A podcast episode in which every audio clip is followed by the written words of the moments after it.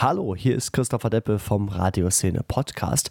Jetzt haltet bitte mal eure Taschentücher bereit, denn im Moment gibt es im Radio ja die ganz großen Emotionen. Hallo, hier ist die Tanja aus Niederbayern.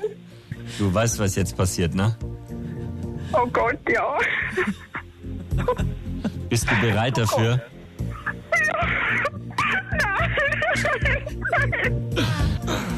Herzlich willkommen in der Bulli-Familie.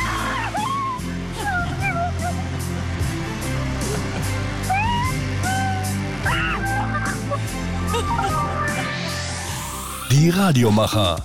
Der Radioszene Podcast. Podcast. Mit Christopher Deppe, Hendrik Frost und Oskar Wittliff. Es ist Gewinnspielzeit in ganz Deutschland. Alle Radiosender zahlen Rechnungen, hauen Geld auf den Tisch oder verlosen eben Bullies, so wie bei Antenne Bayern zum Beispiel. Haben wir gerade gehört, die Tanja hat bei Stefan Meixner mal gerade so einen Bulli im Wert von 50.000 Euro gewonnen. Aber das Ganze hat natürlich System. Es ist wieder MA-Zeit. Gerade werden wieder deutschlandweit ganz, ganz viele Leute angerufen und gefragt, welchen Radiosender hast du denn zuletzt gehört? Und da soll natürlich nach Möglichkeit der eigene Sender zuerst kommen. Und äh, deshalb helfen viele Sender den Hörern im Moment so ein bisschen auf die Sprünge und verlosen eben Tickets oder zahlen Rechnungen. Darum soll es in dieser Folge vom Radioszene Podcast gehen. Ich spreche unter anderem mit Ina Tenz, Programmdirektorin von Antenne Bayern, über diese Promotion mit den mega teuren VW-Bullies. Wie es dazu kam, warum gerade die Bullies und worauf bei Antenne Bayern Wert gelegt wird, wenn es um eine große Major-Promotion geht, das frage ich Ina Tenz gleich. Dann spreche ich mit Professor Dr. Joachim Trebbe von der Freien Universität Berlin. Der kennt sich mit Hörerforschung aus und weiß, worauf es eben bei der Befragung aktuell ankommt. Und ich spreche mit Martin Weber von Mediapuls aus der Schweiz. Denn in der Schweiz werden die Radioquoten ganz anders erhoben mit ja, so einer Art Smartwatch. Finde ich sehr spannend. Alles das jetzt im Radioszene Podcast. Die Radiomacher. Der Radioszene Podcast. Mit Christopher Deppe, Hendrik Frost und Oskar Wittliff. In unserer letzten Folge ging es um das Buch Radio 4.0 braucht Personality von Wolfgang Ferienschak. Und ganz viele von euch haben mitgemacht bei unserem kleinen Gewinnspiel. Ich habe alle eure Namen ausgedruckt, auch so kleine Kärtchen. Und äh, da ziehe ich jetzt einfach mal zwei Gewinner, denn ich habe das Buch gleich zweimal. Aber natürlich, äh, wie es sich äh, im Radio gehört, mit ein bisschen Spannung. Also, der erste Name und damit der erste Gewinner von dem Buch ist, schauen wir mal, Claudia Henschel. Herzlichen Glückwunsch, du kriegst einmal das Buch. Ich werde dich kontaktieren und einen haben wir noch. Ich gucke auch natürlich nicht rein, greife mal ein bisschen von weiter unten. So, hier habe ich glaube ich einen Zettel, ja. Und es ist Volker Schaffranke. Auch dir herzlichen Glückwunsch. Ich melde mich bei dir, dann schicken wir dir das Buch auch zu. Die Radiomacher. Thema. Radio hören lohnt sich im Moment so richtig. Also Konzerttickets, Traumreisen, erfüllte Herzenswünsche, bezahlte Rechnungen und einfach jede Menge Geld. Ja, die Radiosender lassen es zum Start in die neue MA-Befragungswelle richtig krachen. Da kann man auch schon mal durcheinander kommen. So im vergangenen Jahr, da hat ein Radio Hamburg-Hörer sich mit dem Energy Claim am Telefon gemeldet. Ja, da war John Menter ein bisschen sprachlos. Hier ist Radio Hamburg um 8.16 Uhr. Und heute in einer Woche sitzt ihr in einer exklusiven Loge, trinkt einen schönen Drink und erlebt dabei wohl eins der gigantischsten Konzerte des Jahres, Lady Gaga. Und er hat sich auch registriert bei uns im Netz, deswegen rufen wir ihn jetzt an.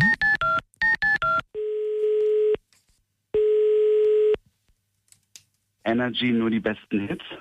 Ja, das war's dann wohl, ne? Schade, hier ist Radio Hamburg. Schade. Aber ich weiß ganz genau.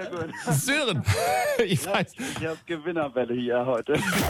Pünktlich im Januar klingeln die Marktforscher wieder bei ganz vielen deutschen Radiohörern durch und fragen, welchen Radiosender haben sie denn zuletzt gehört? Da soll der Hörer natürlich sofort seinen Sender parat haben oder eben den, der aktuell die größten Preise ausgelobt hat, das beste Gewinnspiel am Start hat. Deshalb helfen nahezu alle Sender ihren Hörern dabei ein bisschen auf die Sprünge. Bei Antenne Bayern haben wir vorhin schon gehört, geht es darum, ganz, ganz teure Bullies zu gewinnen, wenn man denn zwei Songs am Stück hört im Programm von Antenne Bayern. Da soll man eben den ganzen Tag zuhören. Mir zugeschaltet ist jetzt Ina Tenz, Programmdirektorin und Geschäftsleitung Content von Antenne Bayern. Hallo nach Ismaning. Hallo. Sind Sie selber auch Bulli-Fan? Natürlich bin ich Bulli-Fan. das ist wirklich ein tolles Auto. Also für mich war das tatsächlich vorher irgendwie ein Auto.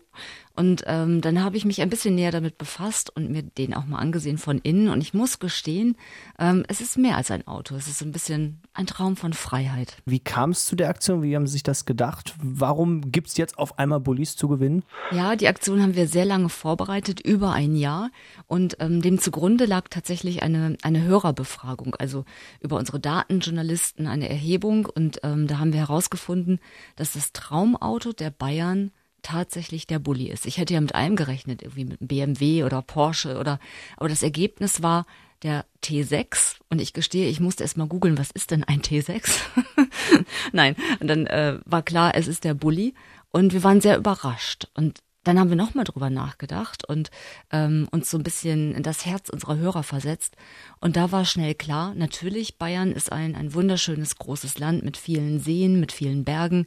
Und die Menschen in Bayern sind sehr naturverbunden und auch sehr erlebnishungrig. Und da ist die Kombi optimal sei es für Menschen auf dem Land, die mal eben schnell Kinder und Hund und Skiausrüstung oder Boot oder dergleichen in den Bulli packen und dann ähm, am Wochenende in die Berge fahren, oder aber auch der gestresste Großstädter, der träumt von dem Freiheitsgefühl, einfach nur ins Auto steigen, das in der Tiefgarage steht und raus an den See, da nachts auch oben übernachten und dann nach ein, zwei Tagen wieder entspannt zurück.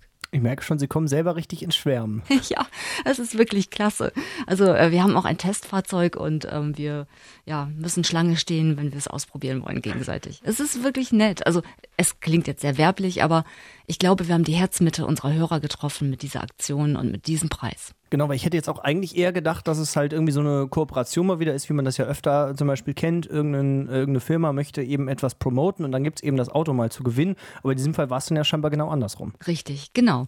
Und das gibt uns natürlich auch große Freiheiten in der Kommunikation. Also die ganze Aktion klingt nicht werblich, sondern sehr hörernah und wir leben den Traum auch on air und ähm, ja, treffen auch damit eben genau die Bedürfnisse unserer Hörer. Wie die Major Promotion funktioniert, das erklären am besten Wolfgang Leikamoser und Indra mal selber. Antenne Bayern. VW-Bullis geschenkt. VW California Beach Luxuscamper. Wir haben eine ganze Flotte für euch und schenken euch einen nach dem anderen. Das sind die beiden Hits, mit denen ihr euch den Traum auf vier Rädern sichert.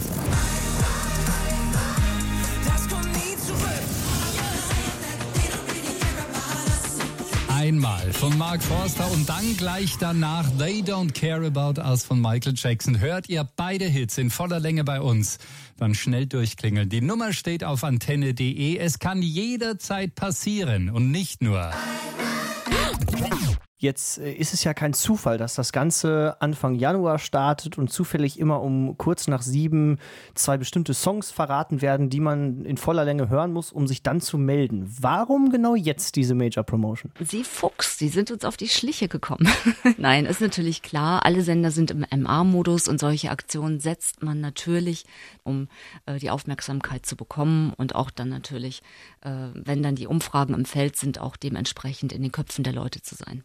Jetzt ist das ja die eine Form der Promotion, also wirklich die, die Hördauer im besten Fall zu verlängern und natürlich die Bekanntheit des Senders, damit, wenn die Leute gefragt werden, ja, ich höre Antenne Bayern, jawohl. Ähm, was für Promotions gibt es noch und wie sehen die bei Antenne Bayern aus? Ja, wir entscheiden immer, ähm, was ist gerade wichtig für uns. Und in diesem Fall war es eben im vergangenen Herbst, dass wir gesagt haben, wir wollen ein bisschen auf die Verweildauer gehen und natürlich auch den, den Gesprächswert erhöhen.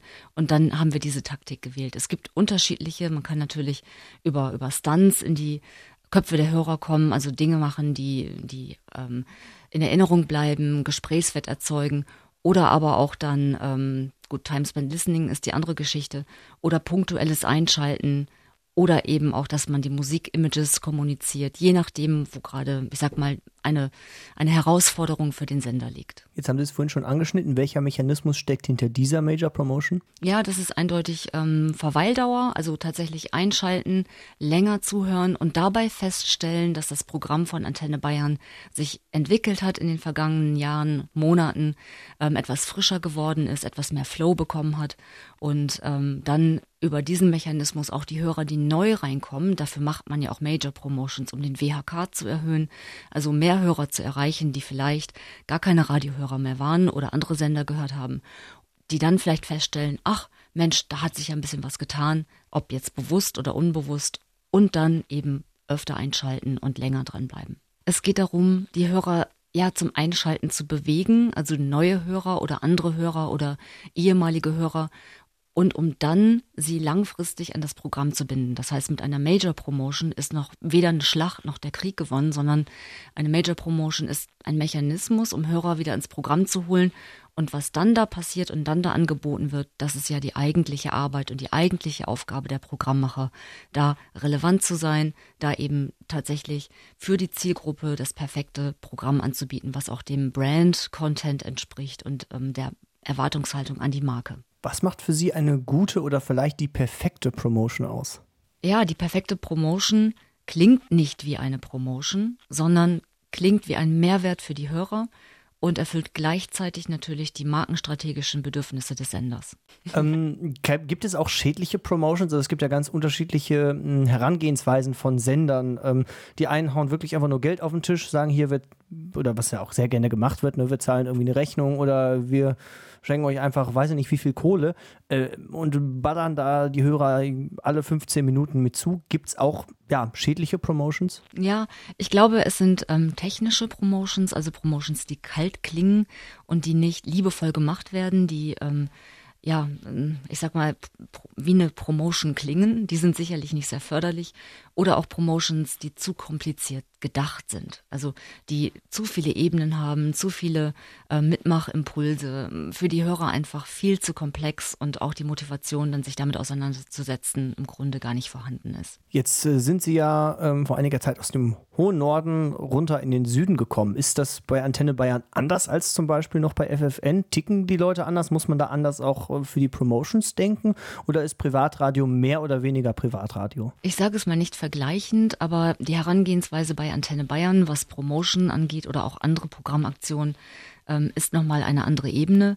Und ähm, wir, wir ziehen mehr Dinge in Betracht, wenn wir so eine Promotion planen und setzen sie auch nochmal gezielter und strategischer um. Hat ein so großer Sender wie Antenne Bayern mehr Möglichkeiten oder mehr Chancen bei so einer Promotion als, sag ich mal, so ein relativ kleiner Lokalsender, einfach weil man schlichtweg grundsätzlich schon mal mehr Hörer hat?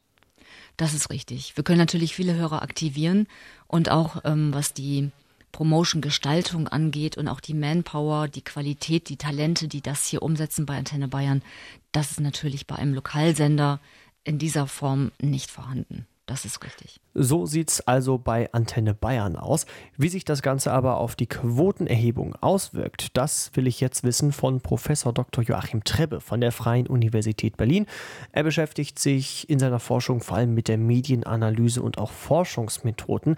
Herr Trebbe, sind denn die Gewinnspiele, die wir aktuell ja auf nahezu allen Radiosendern genießen dürfen, auch nachhaltig? Also helfen sie der Quote? Ja, es kommt immer ein bisschen drauf an, an welcher Stelle man damit eingreift. Also so auf einer ganz niedrigen Schwelle muss man einfach sagen, okay, also wir wissen so aus nicht ökonomisch getriebenen Forschungsanwendungen, äh, dass diese Gewinnspiele wirklich relativ beliebt sind beim Publikum. Also die Leute hören das gern, die Leute machen da gerne mit, die Leute hören gerne zu, wenn jemand gewinnt oder verliert oder so. Das ist schon so, dass das nicht alle total abstoßend finden, wenn alle Viertelstunde da 1000 Euro oder vielleicht auch 10.000 Euro unter die Leute gebracht werden oder auch nur ein Kugelschreiber oder eine Langspielplatte oder sowas. Äh, das hat schon auch so einen längerfristigen Programmbindungseffekt. Deswegen kann man äh, äh, zusätzlich zu dem, was auch als Marketinginstrument eingesetzt wird, auch sagen, okay, es ist auch so ein Element, um ja, redaktionelle Vielfalt zu generieren und Programmbindung zu erzeugen. Aber das ist natürlich nicht das, was jetzt gemeint ist. Diese Reichweiten, so wie sie jetzt erhoben werden, laufen halt in verschiedenen Wellen übers Jahr und wir haben gerade wieder so eine Welle. Das heißt, die Leute werden angerufen und die erste Frage lautet, äh, ich lese Ihnen jetzt einige Radiosender vor, in Berlin sind das zum Beispiel eine ganze Menge, ähm, kennen Sie einen von denen? Und dann muss man eben immer sagen, ja, kenne ich, kenne ich, kenne ich und so weiter. Und natürlich kann man durch so ein Gewinnspiel äh, die Bekanntheit von so einem Sender erhöhen, auch wenn man den vielleicht nicht täglich hört. Haben die Leute davon gehört, dass man äh, im Programm X jetzt plötzlich Reisen nach den Malediven gewinnen kann oder so. Und das hat einen Effekt, weil äh, eine dieser Kenngrößen für die Radioreichweiten ist die Bekanntheit. Dann geht es aber weiter. Also die nächsten Fragen, wenn man den Sender beka äh, als bekannt angibt, wird man gefragt, wann hat man ihn zuletzt gehört, innerhalb der letzten zwei Wochen oder vielleicht sogar gestern. Und wenn gestern, dann in welchem Zeitabschnitt und so weiter. Ähm, das heißt, die äh, Institute fragen da schon auch irgendwann sehr genau nach, ob man wirklich ein regelmäßiger Stammhörer oder so, da gibt es so verschiedene Maße, ist und ob man den auch wirklich als äh, dem Programm zugehörig rechnen kann. Und da gibt es dann so ein bisschen. Also die Bekanntheit kann man ganz gut beeinflussen damit und auch vielleicht, dass die Leute es mal einschalten, um zu gucken, ja, habe ich da überhaupt eine Chance, so eine Frage zu beantworten oder so eine Sendung zu, äh, äh, an so einer Sendung teilzunehmen. On the long run bringt das wahrscheinlich nichts, um wirklich äh, substanzielle äh, Reichweiten für diese Media-Analyse-Daten zu erhöhen. Sie werten ja mit Ihren Studierenden immer wieder die Media-Analyse aus. Also haben einen ziemlich guten Überblick über okay, jetzt nicht die aktuellste Fragerunde, die ist natürlich geheim, aber äh, über den Grundaufbau dieser Befragung. Beschreiben Sie mal kurz, wie läuft das ab? Äh, Im Grundsatz ist es so, ähm, dass man äh, mit einem Verfahren zufällig ausgewählt wird. Das, das häufigst genutzte Verfahren bei Telefonumfragen ist heutzutage, dass man sich ähm, automatisch und zufällig Telefonnummern generieren lässt. Es gibt ja ein paar ähm, Vorwahlen für Handyanbieter und es gibt für jeden eine ähm, Vorwahl. Und da gibt es einen äh, Computer, äh, eine Computersoftware, die kann automatisch aus diesen Ortskennzahlen und den Handyvorwahlen für die Netze ähm, relativ zuverlässige repräsentative Stichproben bilden. Äh, einfach dadurch, dass die Nummern durcheinander geworfen werden. Man bekommt von den Telekommunikationsanbietern Informationen darüber, welche Nummernblöcke sozusagen vergeben wurden. Das kann der Computer bearbeiten und dann kann man den Computer dazu bringen, zu sagen, okay, ich will jetzt 100 Leute anrufen, hol mir mal aus allen vergebenen Telefonnummern zufällig 100 Leute raus. Ähm, das hat ein paar Probleme. Das ist, so, dass ältere Frauen häufiger erreicht werden zum Beispiel und jüngere berufstätige mobile Leute nicht so gut erreicht werden. Aber das sind äh, sozusagen Detailprobleme, die man methodisch eigentlich inzwischen ganz gut im Griff hat. Äh, dann muss man die Leute überreden, überhaupt an der Umfrage mitzumachen. Dafür muss man denen sagen, ja, was wir jetzt hier mit dir vorhaben, das dauert eine halbe Stunde. Das ist ein großer Ausfallgrund. Also viele Leute sagen an der Stelle dann schon, mache ich nicht mit oder ich traue euch nicht. Ich weiß nicht, ob das wirklich eine Umfrage ist oder ob ihr mir vielleicht nur eine Versicherung verkaufen wollt oder so.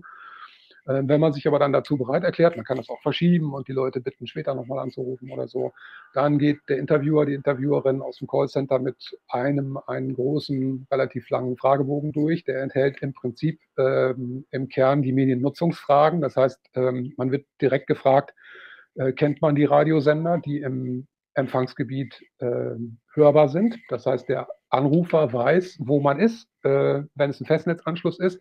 Wenn ähm, es ein Handyanschluss ist, muss das natürlich erst noch festgestellt werden. Wo wohnen Sie denn, in welchem Bereich und so weiter. Dann kann der Computer aber sehen, okay, welche Radioprogramme sind denn im Prinzip empfangbar. Das ist so ein bisschen die alte Logik der regionalen UKW-Verbreitung. Und dann ähm, wird in mehreren Schritten, äh, wie bei so einer Filterschraube, äh, versucht, den, den Kern, das Kernportfolio der Hörer der Radiosender rauszuschälen. Das heißt, die erste Stufe ist die Bekanntheit, welche Sender kennt man. Die zweite ähm, nennt sich weitester Hörerkreis, also hat man es überhaupt schon mal gehört, äh, wann zuletzt, ist man Gelegenheitshörer eines Senders, hat man, kann man sagen, den hat man in den letzten 14 Tagen mal gehört. Und dann geht es weiter, wenn man das mit Ja beantwortet, wird man gefragt, an wie vielen Tagen einer normalen Woche hört man das Programm. Ähm, 1, 2, 3, 4, 5, 6, 7 und so weiter. Und zum Schluss fragt man dann, ja, haben Sie es gestern gehört? Diese Radioprogramme, Radiointerviews werden dann über die Wochentage gestreut. Man will das natürlich auch repräsentativ für die verschiedenen Wochentage haben, weil das Radioprogramm ja an den Wochentagen und Wochenendtagen unterschiedlich ist. Und zum Schluss wird man dann eben gefragt, okay, haben Sie es gestern gehört? Und am Ende hat man einen riesen Datensatz für jede Person über 100 Variablen, ähm, aus denen man dann sehen kann, okay, erstens, zu welchen Zeiten hat diese Person Radio gehört? Ähm, was hat sie währenddessen getan und wo war sie? Und das sind natürlich sehr wertvolle Daten für Radiomacher, weil man erstens genau sehen kann, zu welchen Zeiten wird welches Radioprogramm genutzt, welches wird nicht genutzt und welche Tätigkeiten sind mit, damit verbunden. Und dann gibt es noch so einen kleinen zusätzlichen Informationsteil, Statistik nennt man das häufig, also Alter, Berufstätigkeit, äh, vielleicht mal ein bisschen Konsumgewohnheiten und so weiter. Und das ist das, was die Werbeagenturen interessiert. Was hört eigentlich die 34-jährige Frau Müller, die einen Hund hat und morgens um neun zur Arbeit geht? Was hört die über den Tag für Radiosender? Wie können wir die mit Werbung erreichen und wofür interessiert die sich eigentlich? Ist denn diese Art der Befragung überhaupt noch zeitgemäß im Jahr 2019? Naja, also die Frage kann man sich zumindest stellen, ne? weil es inzwischen natürlich eine ganz andere Methodenvielfalt gibt, um sowas festzustellen. Also indem man das äh, mit technischen Mitteln misst, Monitoring macht oder Audio-Matching sind da so Stichworte, dass man sozusagen das Signal abgreift, was in der auditiven Umwelt des Hörers unterwegs ist. Deswegen kann man schon sagen, ja, ähm, es ist eine eingebürgerte Methode, es ist eine zuverlässige Methode, aber es gibt natürlich auch schon neuere Methoden, die das äh, unter Umständen genauer messen können. Ja, es ist ja gerade so, wenn man sich so bestimmte Verbreitungsgebiete anguckt, gerade wenn es ähm, um kleinere Radiosender geht, dass dann da in einem Verbreitungsgebiet, wo, sag ich mal, äh, weiß ich nicht, 500.000 Menschen wohnen, vielleicht 500, wenn überhaupt, angerufen werden. Äh, das, ich meine, es ist ja so ausgewählt, so die Stichprobe gezogen, ähm, dass schon ungefähr alles berücksichtigt ist, ähm, wie man abfragen möchte. Und man muss ja auch dazu sagen, mittlerweile seit der, äh, ich glaube, seit dem letzten Mal haben sie ja auch sogar die Streaming-Angebote mit reingenommen, um das Ganze eben so ein bisschen dahingehend auch transparenter zu machen. Mhm. Also da, da, muss man sich schon, äh, muss man schon sagen, sie, sie, geben sich sehr viel Mühe. Es ist eine sogenannte disproportionale Stichprobe. Das heißt, ähm, ich sage jetzt mal so, die Bundesländer oder die Landkreise oder die Wahlbezirke werden nicht äh, proportional abgebildet nach ihrer Größe oder Einwohnerzahl, sondern kleinere Bezirke, kleinere Sendegebiete werden hochgewichtet. Das heißt, werden im Verhältnis mehr Interviews gemacht, um auch kleinere Anbieter äh, mit reinzubekommen in die Erhebung. Die müssen dann hinterher in einem technischen Verfahren wieder runtergewichtet werden. Ähm, äh, aber es bleibt natürlich dabei, dass äh, tatsächlich minimale ähm, Radioangebote, die so eine bestimmte Mindestschwelle nicht überschreiten, dann auch nicht mehr ausgewiesen können, ausgewiesen werden können, weil einfach die Fallzahlen nicht entsprechend sind. Und das ist äh, natürlich ein Problem, aber da muss man sagen, okay, ähm, was wir da jetzt haben, ist ökonomisch getrieben. Das ist eine Marktwährung und da geht es darum, Werbung zu vermarkten. Es spielt auch ein bisschen so redaktioneller äh, Wissensdurst eine Rolle, aber im Prinzip geht es darum, eine Währung zu schaffen, um Werbegelder zu vermarkten. Und äh, da spielen eben ökonomische Regeln eine Rolle. Und wenn man nicht eine gewisse Größe hat, dann spielt man in diesem Werbemarkt eben keine Rolle. Herr Trebbe hat gerade schon das Audio-Matching angesprochen, also eine ganz andere Quotenerhebungsmethode, die zum Beispiel in der Schweiz angewendet wird. Da tragen nämlich die Befragungspersonen eine ja, Uhr, die den ganzen Tag über aufzeichnet, welche Geräusche gerade so in der Umgebung sind und äh, das dann mit den Playlisten der Radiosender abgleicht. Mega spannend, finde ich zumindest. Also will ich es genauer wissen, wie das funktioniert. Und zwar von Martin Weber, Research Manager Radio bei der Mediapuls AG in Bern. Die sind äh, nämlich für die Quotenerhebung in der Schweiz zuständig. Herr Weber, mit so einer Smartwatch die Radionutzung messen. Wie funktioniert das? Die Personen, die sich bereit erklären, die tragen für eine bestimmte Dauer ein, eine Armbanduhr mit sich. Und zwar so lange wie möglich ähm, und immer, wann immer möglich, außer außer im, im Bett natürlich. Ähm, diese Uhr, die macht eigentlich permanent ähm, Aufzeichnungen von, von der Umgebung, vom, vom Ton in der Umgebung. Die wird, dieser Ton wird aber sofort verarbeitet auf der Uhr. Also es wird nicht das tatsächliche Audio gespeichert, sondern das wird nach einem äh, bestimmten Algorithmus in, ähm, in Codereihen ähm, codiert und gespeichert. Die, diese Daten, die fließen dann zurück via einer Docking Station, die auch bei den Probanden ist. Die übermittelt die Daten in die Zentrale. Und danach werden diese, diese Nutzungsdaten aus der Uhr werden abgeglichen mit einer Bibliothek von Referenzen von ähm, knapp 200 Radiostationen, die wir hier in der Schweiz erfassen. Und das Prinzip ist dann eigentlich ähnlich wie bei, bei, bei dem, was man kennt von Shazam und ähm, diesen, diesen Musikmatch ähm, die Tonmuster, die werden dann verglichen und dann, ähm, wenn die Übereinstimmung genug hoch ist, dann weist das System für einen bestimmten Sender dann die Nutzung aus. Das beschränkt sich in der Schweiz auf die Live-Nutzung, also zeitversetzte Radionutzung ist zurzeit in der Schweiz wird nicht gemessen und wenn ich sage live, dann umfasst das ähm, so einen, einen äh, Zeitslot von ungefähr einer Minute. Also alles, was was eine Minute verzögert ausgestrahlt wird. Das betrifft vor allem die Webstreams oder aber auch andere digitale Verbreitungen. Das ist dabei. Aber wir beschränken uns auf die Live-Nutzung. Jetzt sind gerade hier in Deutschland ja immer Datenschützer äh, direkt auf dem Baum, wenn irgendwas irgendwie mit persönlichen Daten zu tun hat, gerade genau. in Zeiten der Datenschutzgrundverordnung. Was sagen denn bei Ihnen in der Schweiz Datenschützer dazu, dass, ja, wenn man es böse sagt, ähm, ja, die Leute quasi rund um die Uhr bis auf im Bett halt äh, überwacht werden? Also Datenschutz, der war für uns in der Schweiz schon immer sehr wichtig bei, diesen, äh, bei dieser Radiomessung. Die Radiomessung läuft ja in der Schweiz schon seit 2001 ähm, über eine technische Messung via Armbanduhr, verschiedene Generationen, aber das Prinzip war immer dasselbe. Und natürlich war von Beginn weg sehr wichtig, dass wir den, den Personen, die da mitmachen, versichern können, dass eben was sie, was sie äh, besprechen, auf keine Art und Weise gespeichert wird. Ähm, ich habe schon erwähnt, die Uhr, die nimmt sofort eine Codierung vor des Audiosignals. Das heißt, das Audio, Originalaudio ist, ist nicht rekonstruierbar. Also es gibt keinen Weg, ähm, die Umgebungsgeräusche oder eben die Gespräche äh, zu rekonstruieren aufgrund der Daten, die von der Uhr aufgezeichnet wurden. Also das war immer sehr wichtig. Das wird den, den Personen versichert, die da mitmachen. Und äh, ansonsten zeichnet die Uhr auch nichts auf keine, ähm, keine Geolokation oder irgendwelche ähm, Online-Nutzung oder WLAN, WLAN-Nutzung, sondern sie beschränkt sich genau auf dieses ähm, Audio, auf diese Audioaufzeichnung. Und ähm, insofern, was darüber hinausgeht, gelten für uns natürlich die, die üblichen äh, Datenschutzrichtlinien, die in der Marktforschung sowieso äh, schon lange gelebt werden, dass eben persönliche Daten nicht ähm, weitergegeben werden. Das heißt, nur das Institut, welches die Studie durchführt, also in unserem Fall die GfK, hat die persönlichen Daten.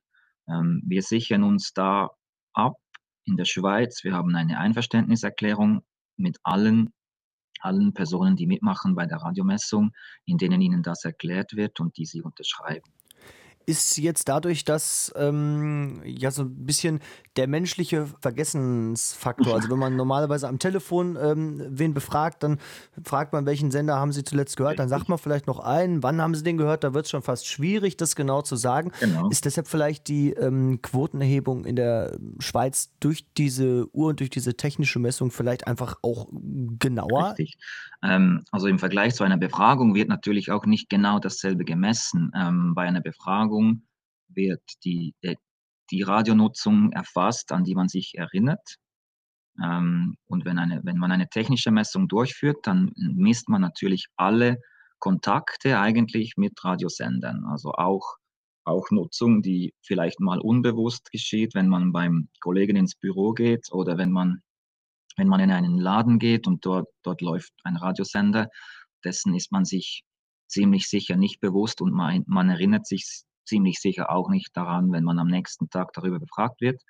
Das ist natürlich bei einer technischen Messung alles drauf.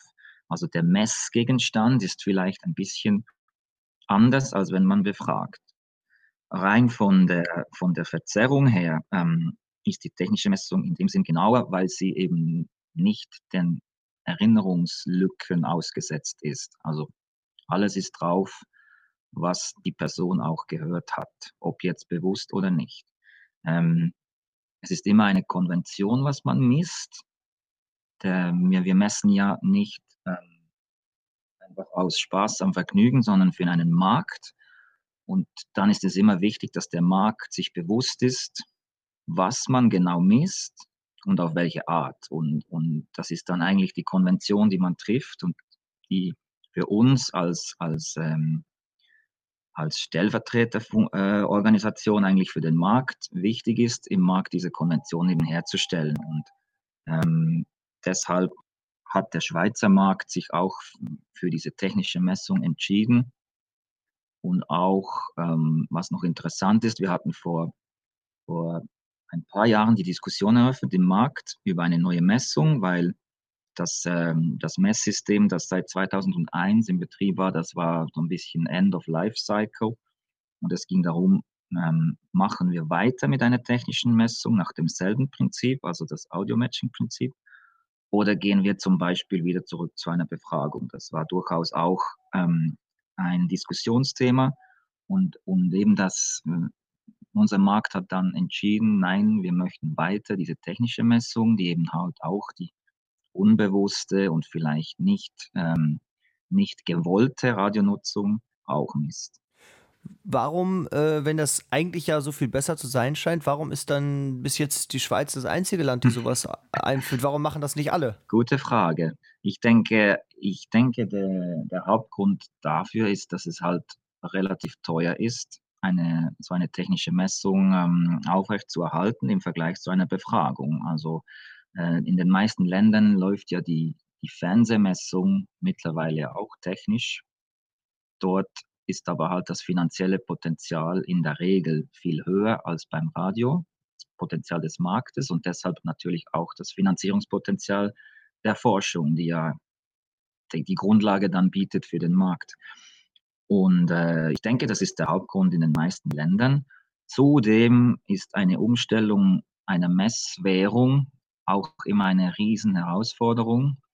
Einmal abgesehen von den Kosten. Es, wenn man von Befragung oder Tagebuch, das sind ja so die, die weitest verbreiteten Methoden, auf eine technische Messung geht, hat man nachher natürlich eine neue, eine neue Welt, sage ich, eine neue Welt der Radionutzung. Und das ist eine Riesenherausforderung für, für den Markt. Das ist sicher auch ein Grund. Jetzt ist es ja immer auffällig, dass besonders, ähm, zumindest hier in Deutschland merkt man es halt immer, wenn ein neuer Befragungszeitraum ansteht, dass dann auf einmal alle Sender äh, ganz verrückte Gewinnspiele starten. Ja. Sie zahlen Rechnungen, sie hauen Geld auf den Tisch, sie machen irgendwelche Quizrunden, sie verschenken Autos. Ähm, ist ganz klar, wozu das dienen soll. Natürlich sollen die Leute sich bei uns eben daran erinnern, ja, den Sender habe ich schon mal gehört. Richtig. Ist das in der Schweiz ähnlich oder dadurch, dass es ähm, ja, anders gemessen wird, gibt es da vielleicht auch andere Trends? Richtig, also das, der Trend mit den äh, mit den Gewinnspielen und großen PR-Aktionen zur Wellenzeit, der gibt es, den gibt es in der Schweiz nicht. Äh, das ist einer der Vorteile der technischen Messung. Die läuft permanent. Äh, die läuft 365 Tage, 24 Stunden immer gleich. Also es gibt keine, keine Wellen. Die Größe des Samples, die ist auch konstant übers Jahr. Also es gibt eigentlich nicht Perioden oder oder Zeitabschnitte, die mehr Einfluss haben auf die Messung als andere. Insofern bietet sich das für, für die Radioanbieter in der Schweiz auch nicht an, hier nur um die Messung zu verbessern, sich irgendwelche Aktionen auszudenken. Also dieses Phänomen kennen wir nicht. Äh, ist auch so, weil die, die technische Messung schon seit 19 Jahren bald läuft dass man sich auch daran gewöhnt hat, dass es keine Wellen mehr gibt. Insofern, dieses Phänomen ist nicht da.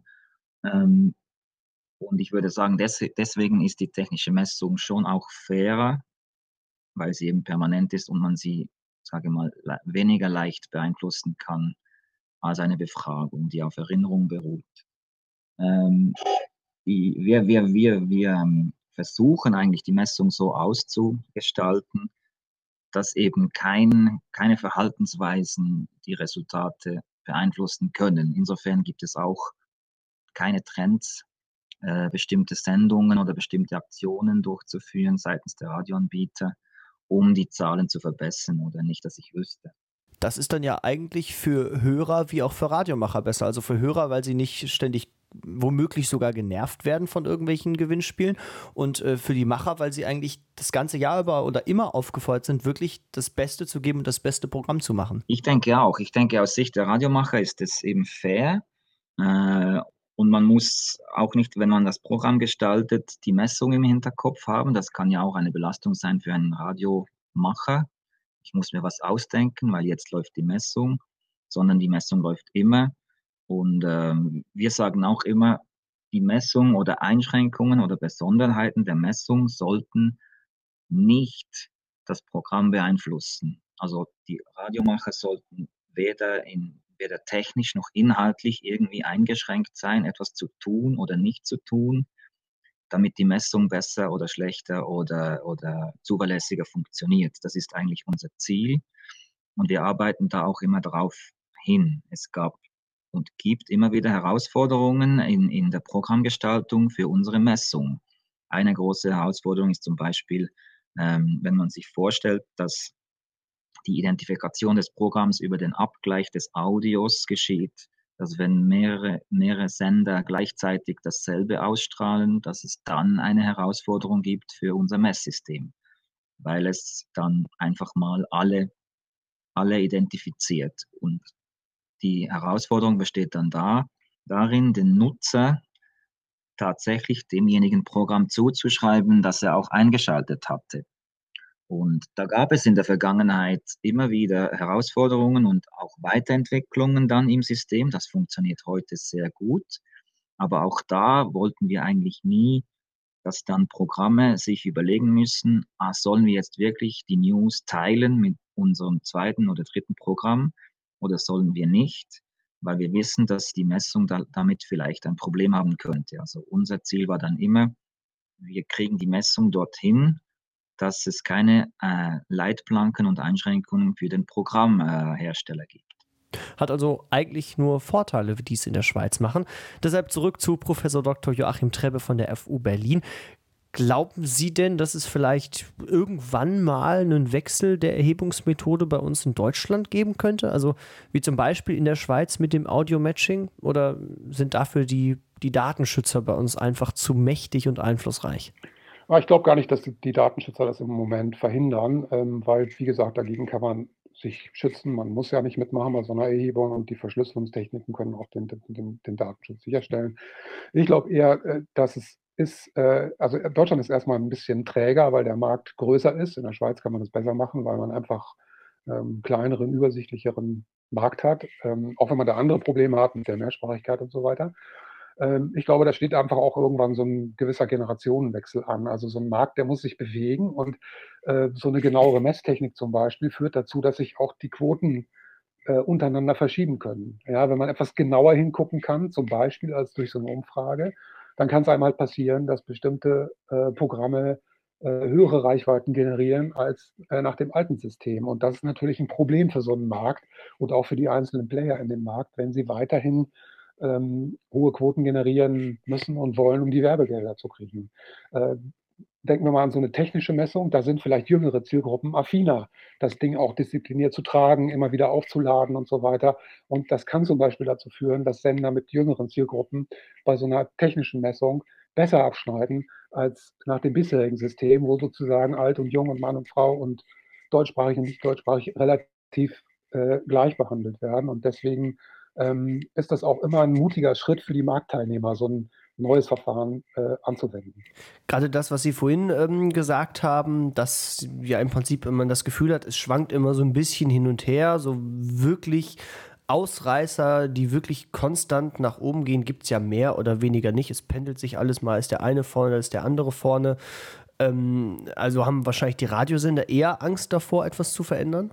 Äh, ja, also die, die Player, die da mitspielen, sind natürlich die Radiosender, weil die die Währung brauchen, um ihre Zeit zu vermarkten. Und äh, auf der anderen Seite die Agenturen, die äh, ja mehr oder weniger zuverlässige Einschalt- und Werbepläne brauchen, um ihre Streuverluste zu minimieren und den Kunden, ihren Kunden wiederum eine erfolgreiche Werbung an, äh, anzubieten.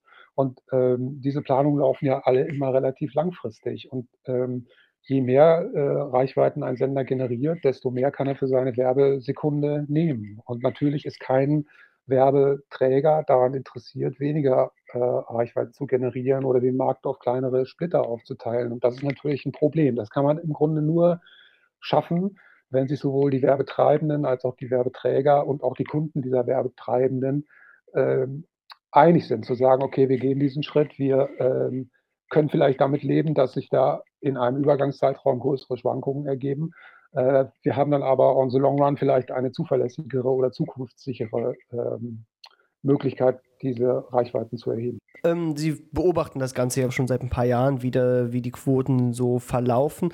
Ist da so eine Entwicklung, gerade in Sachen, dass ja immer mehr Smart Speaker auf den Markt kommen, immer mehr andere Player mitmischen wollen, äh, irgendeine Entwicklung, die Sie beunruhigt oder die Sie besonders ähm, klar sehen können? Also ähm, was sich auflöst aus meiner Sicht ist dieses regionale Verständnis von Radio. Also ich bin ja in Berlin zu Hause und da gibt es und gab es früher den groß, größten, härtesten, umkämpften Privatradiomarkt und der war sehr stark lokal verankert. Äh, das ist zum Teil in Berlin auch immer noch so, weil das, was so hier in der Stadt passiert, natürlich auch ein großes Thema ist für die Radioprogramme. Aber das, was man so feststellt, ist, dass durch die neuen innovativen Verteilwege, das Streaming, die ähm, Smart Speaker, die Boxen, die Serviceangebote der proprietären Anbieter, also der, der Provider sozusagen, diese Regionalität ein bisschen aufgelöst wird. Wenn Sie heute ein Quiz hören, in Berlin zum Beispiel auf Radio 1 äh, oder ein Mitmachspiel oder so, dann rufen da Leute aus Stuttgart und Malaysia an oder so, weil natürlich dieses Radioprogramm mit 20-sekündiger Verspätung im Prinzip auf der ganzen Welt zu hören ist. Und äh, das äh, ist etwas, was sich sehr stark auch auf den Werbemarkt auswirken wird. Früher war Radio, wobei ich mit früher jetzt nur die letzten 10, 15 Jahre meine, ein sehr stark regional geprägter und durch lokale Werbung und lokale äh, Positionen ähm, getriebener ökonomischer Markt. Und das löst sich so ein bisschen auf. Das Ganze wird, äh, ja, es bleibt noch auf der nationalen Ebene. Das ist kein europäisches Ding, was da irgendwie so abgeht. Aber es, es passiert schon so, vielleicht mal abgesehen von den großen Ballungsräumen, ähm, Hamburg, Ruhrgebiet, Berlin oder so, dass ähm, ja, diese Regionalität so ein bisschen verloren geht, dadurch, dass man eben zu jeder Zeit an jedem Ort jedes Programm, jedes Radioprogramm übers Internet hören kann. Wie seht ihr denn das? Kommentiert einfach den Artikel auf radioszene.de oder schreibt mir auf Facebook, Twitter, Instagram oder Soundcloud. Schreibt mir auch gerne, wie euch die Folge gefallen hat oder was ihr unbedingt mal wissen wolltet. Also Themenvorschläge nehme ich auch sehr gerne an. Und äh, dann hören wir uns schon nächsten Monat wieder. Bis dahin wünsche ich euch eine gute Zeit und alles Aktuelle lest ihr wie immer auf radioszene.de. Die Radiomacher. Der Radioszene Podcast mit Christopher Deppe, Hendrik Frost und Oskar Wittliff.